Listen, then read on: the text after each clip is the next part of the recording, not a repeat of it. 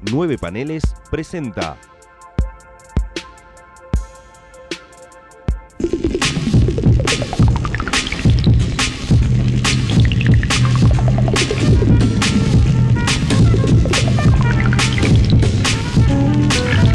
Hermandad condenada.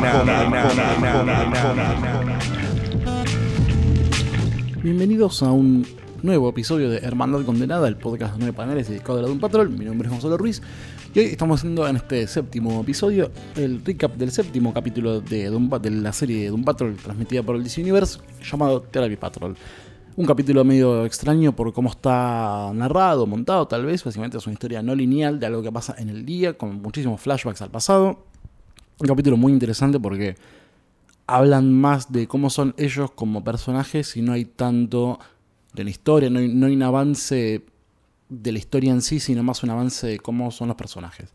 Obviamente esto no trae muchas referencias comiqueras, pero bueno, no quiere decir que el segundo bloque sea más escueto.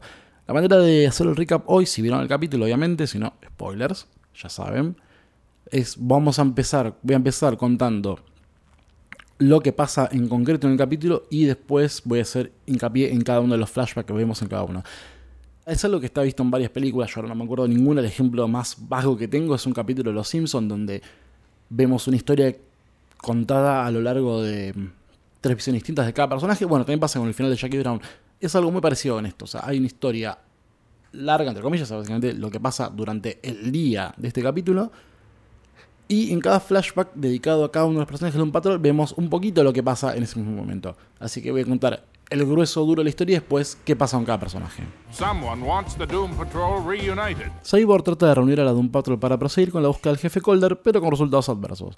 Cada uno de ellos se encuentra con problemas para ir a la reunión. Al ver que nadie se acerca, él ve que tiene una, notif- una notificación de un Tinder apócrifo, seguimos con las redes sociales falopa, descubriendo que su padre bloqueó todas sus redes sociales, generando una nueva discusión. Decide tomar su vida social con esa app de citas y comienza a chatear con varias mujeres que lo eligieron. Sin embargo, la mayoría están más interesadas en Cyborg y no tanto en Victor.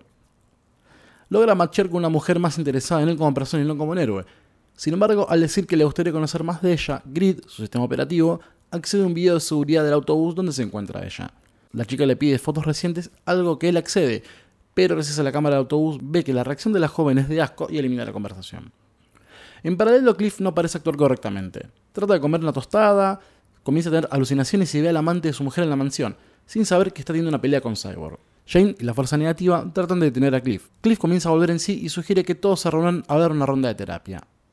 En dicha ronda cada uno empieza a hablar. Rita confiesa que tiene visiones desde que entró al burro en el segundo capítulo, pero no revela qué son, suponiendo que son las cunas de bebé que vimos al principio de este capítulo y que también vimos en el capítulo 2.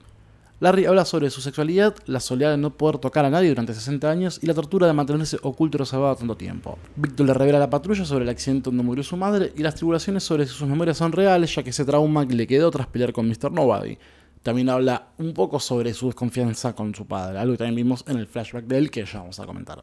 Jane, por su lado, comparte un cuadro que pintó la bella hija del verdugo, donde se ve a Cyborg con la Doom Patrol muerta a su alrededor. Según ella, eso fue lo que Mr. Nobody le mostró cuando entró al burro. Jane y Robotman comienzan a decirse cosas hirientes. Ella se va a la mansión y Cliff vuelve a tener alucinaciones con su hija y el amante de su mujer. En un, un flashback descubrimos cuál es el problema con el breakdown de Cliff. Una rata metida dentro de su cuerpo. Resulta que la madre de la rata fue asesinada accidentalmente por la Doom Patrol durante los eventos del tercer capítulo, yendo a Paraguay. Mr. Nobody le habla a la rata sobreviviente, conocida como el almirante Whiskers, y le encomienda como misión sabotear a Robotman. Hands off the Tin Man. He may be an obnoxious antisocial jerk, Hasta ahí eso fue lo que pasó en el capítulo en concreto. Ahora vamos a ir por cada uno de los flashbacks vistos en orden cronológico. En el caso de Rita, vemos un flashback al Hollywood de los años 30, donde una familia conoce a una actriz. Una joven niña completamente acosada por su familia para ser una estrella de cine revela que su stage name es Rita Farr. En el presente, Rita tiene problemas con su metabolismo y se rinde por completo yendo a la reunión. Ella trata de, como una babosa gigante, poder volver a la mansión ya que cayó hasta el fondo del laboratorio. En el caso de Larry, vemos un flashback a sus 9 años, Dakota del Norte, año 1935, donde escucha a sus padres discutiendo sobre su sexualidad. Mientras Larry se envuelve en sus vendajes, le habla la parte negativa pidiéndole tomarse un día ambos para conversar. Larry le hace saber que está cansado de las alucinaciones que tiene al quedarse sin el espectro negativo y de una nueva durante la tarde previa al accidente. Sin embargo, Larry confronta a la fuerza negativa diciendo que el recuerdo que tiene no solo no es certero, sino que también le quiere hacer saber su punto. La historia nunca va a cambiar, él sigue siendo un hipócrita que arruinó varias vidas, incluyendo la de las personas que amó, obviamente hablando en este caso de John. En el caso de Jane, vamos a Arkansas 1950, donde una bebé llora sin parar, observada por un hombre que fuma y no hace nada por calmarla. En el presente, ella pinta un cuadro con la imagen del jefe y la palabra bastardo bien grande cubriendo el rostro. Destruye el cuarto y se dirige al laboratorio. Teniendo una disforia completa de personalidad, Hammerhead comienza a destruir las cintas de las entrevistas, mientras Crazy Jane trata en vano de detener el ataque. Ella termina completamente dolida al respecto. En el caso de Cliff, vamos a Florida del Sur, año 61, donde un niño, Cliff, justamente escucha una violenta pelea entre su padre y su madre. En el presente, Cliff está ido, observa en su notebook estrellada a su hija en la red social, se ve completamente desorientado y sufre un ataque que lo lleva a agarrar su camioneta para ver a su hija. Llega a la casa del amante de su mujer y lo ataca. Sin embargo, lo que, contamos anteriormente, se revela que Cliff nunca salió de la mansión. Está teniendo las alucinaciones que comentamos anteriormente. Básicamente está destruyendo la mansión sigue pensando que está en la casa del amante de su mujer. Y, finalmente Victor Stone, en el año 2002 en Detroit, un niñito, Vic, está en el médico con un brazo dislocado acompañado por su madre.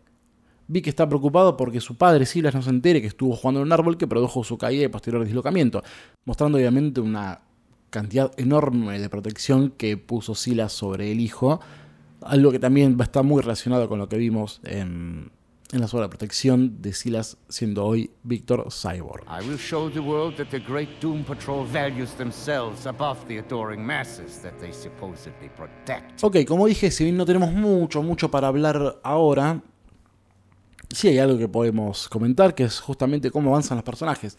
Lo más parecido que hay a los cómics es el número, una escena del número 35 del volumen 2 de Doom Patrol, donde la patrulla justamente junto con Niles Calder tiene una sesión de terapia bastante poco productiva. No, no ocurre demasiado entre las charlas entre todos. Estamos hablando de una patrulla con un Cliff completamente tribulado por el hecho de ser un robot, de no poder sentir nada. Revis que sigue siendo una fuerza extraña, matrimonio completamente enigmático entre un hombre y una mujer y es la fuerza negativa. Eh, Crazy Jane, que sí vemos un personaje mucho más distinto a lo de la serie. Y Dorothy Spina, este personaje ya mencioné anteriormente, que se toma todo de una manera más ligera y casi sin darle mucha bola. Pero no voy a hacer más, no más de este cómic porque me parece que lo vamos a mencionar en el capítulo de la semana que viene, que se llama justamente Lar, eh, Danny Patrol. Aquellos que recuerden cuál es el número 35 y qué quiere decir Danny, ya sabrán por qué. Pero bueno, vamos a mantener el misterio. Y vamos a hablar un poco de los personajes, no mucho tampoco, la verdad que no... Creo que este capítulo es muy... Eh, autoexplicatorio en ese sentido. No, no hay una, un sobreanálisis que hacer. Obviamente estamos viendo que algo hay entre la relación de Greta y los bebés. ¿no? Ya es la segunda vez que vemos este talismán de la cuna y la tortura. No sé si podemos deducir que algo pasó con Maribeth, la, la, mujer rubia que vimos en el capítulo anterior, el de Doom Patrol Patrol. No. Vemos que obviamente es una persona que está revelando a poco que su nombre y su identidad no es Reta sino que es otra chica, básicamente alguien que Alguien que tuvo su infancia robada por el, esta presión absurda que le metían los padres de chica, que vemos en el flashback. Obviamente es alguien que se hizo su vida por completo y de mentira. Eso es algo que tenemos que deducir bien seguramente a lo largo de los capítulos. Es algo que, bueno, esto lo he comentado en capítulos mucho, muy anteriores. Esta cosa de vemos algo que pasa en los personajes, pero que obviamente tiene toda la pinta de que iba, iba a ser desarrollado a lo largo. Yo creo que este capítulo fue va a ser un capítulo único de la serie donde se va a dedicar a explayar mejor sobre los personajes. Creo que hicimos varios avances con respecto de varios, seguramente se sigan, sigamos viendo, ¿no? son personajes muy complejos, está muy bien llevado todo. Con el caso de Larry, Larry con la tortura, la fuerza negativa, esta, esta cosa de empezar a exteriorizar lo que vemos que se dice, mejor dicho, algo que decía Mr. Nobody en las narraciones de los primeros capítulos, esta tortura sobre ser un homosexual no declarado. Acá Larry lo empieza a exteriorizar de a poco. Le vemos un poco en las alucinaciones que tiene sobre la tarde final que pasó con su amante John. Esta cosa de no importa pasar un buen momento, sino lo que significa esto. ¿no? Una cuestión del tipo no completamente despreocupado, obviamente aterrorizado por lo que piensan la gente, lo que pensaba la gente de los años 60 sobre los homosexuales y el hecho de que esto destruye varias familias que él amó. En, el sentido, quiso su mujer, lo quiso John, pero esta acción de mantenerse oculto todo el tiempo, muy orgulloso de sí mismo, termina desgastando y destruyendo estos dos romances que él tuvo. Jane no, no tenemos mucho avance de ella. De Víctor, de Víctor bastante vemos que obviamente cuál es el problema con su padre, que no es una cuestión de desconfianza, sino de sobreprotección.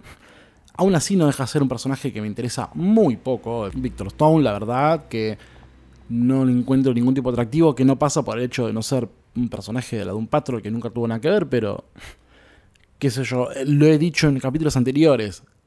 Me gusta cómo está, cómo funciona Cyborg como héroe, pero no tiene ningún tipo de funcionalidad al respecto con la Doom Patrol que no son héroes en absoluto.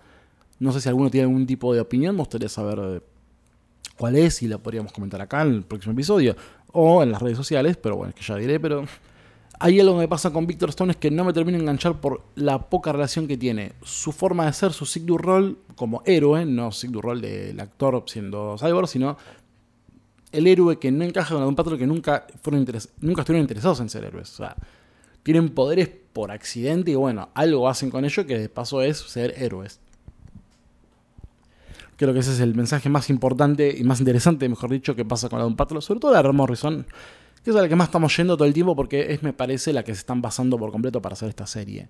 Si bien tiene guiños a cosas anteriores e incluso posteriores, que hemos visto cuando hablamos de Dr. Harrison, el grueso más duro de las historias, y de hecho, que el próximo capítulo sea Danny Patrol, nos da la impresión de que vamos a basarnos mucho en Morrison a lo largo de estos episodios.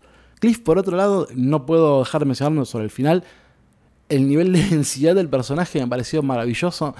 Lo interesante de este capítulo, al menos lo que me generó a mí, fue una sensación de incomodidad absoluta cada vez que pasaba algo con Cliff.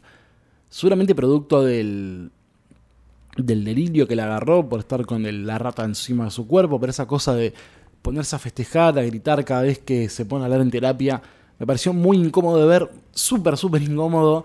Eh, realmente creo que la actuación de, de Brendan Fraser acá me pareció increíble. Creo que no tengo nada en contra. Se- seguramente a muchos se les, ha hecho, se les habrá hecho muy pesado ver eso. No decir que para mí no, pero lo he disfrutado bastante. Eso lo doy por sentado. En mi caso, increíble. De repente me parece un capítulo muy interesante. No es un capítulo muy bueno, tampoco me parece un capítulo malo. Me parece un capítulo muy interesante por cómo está básicamente pintado todo. No es un capítulo corto, donde el avance es nulo. Vemos cosas de los personajes, pero tampoco vemos tanto. De a poco nos vamos acercando cada vez más al centro de su corazón. Y ahí ya veremos qué es lo que pasa en cada uno de los personajes. Bueno, como dije, es un capítulo bastante corto, más corto de lo habitual, me parece. Pero bueno, tampoco es que pasó demasiadas cosas que podamos comentar, ¿no? Siempre el núcleo duro de este podcast, siempre, al menos para mí, es poder hablar más de la parte de los cómics. Acá no vimos casi nada, salvo que alguno haya visto algo y me lo quiera hacer notar, lo mismo, tiene las redes sociales para hacerlo y lo debatimos tranquilamente. Pero bueno, esperemos que el próximo capítulo nos dé más material para hablar. Y si no, bueno, sepan que cuando terminemos de recapear la serie, pos un par de meses de descanso, vamos a hablar netamente de los cómics y ahí sí tendremos mucho material para tirar al techo. Mi nombre es Gonzalo Ruiz, me encuentran en mis redes sociales como arroba Ruiz en Twitter. Pueden buscarnos en Facebook como facebook.com barra 9 paneles, en Instagram como 9.paneles, en Twitter usando el hashtag 9 paneles y Hermandad Condenada. Mañana tenemos el capítulo 1 del 60 años después, el podcast de la Legión de Superhéroes de Gustavo Casares y Tomás Corsi. En dos semanas tenemos un nuevo episodio del podcast de Paneles. Espero que hayan escuchado el de ayer, el de justamente con Gus Casals, que hablamos sobre villanos. Y la semana que viene tenemos no solo un nuevo capítulo de un patrón, sino una semana especial dedicada a los Avengers, con notas de nosotros tres, más dos invitados. Mejor dicho, nosotros cuatro, más un invitado. Así que aquellos que quieran hacer la previa a Avengers Endgame tienen lindo material para leer. Tienen buenas recomendaciones curadas por el plantel estable e invitados de nueve paneles. Dicho todo esto, no me queda más que decir muchas gracias, buenos días, buenas tardes, buenas noches, depende de cuando estén escuchando esto. Y nos vemos la semana que viene con el capítulo titulado Danny Patrol.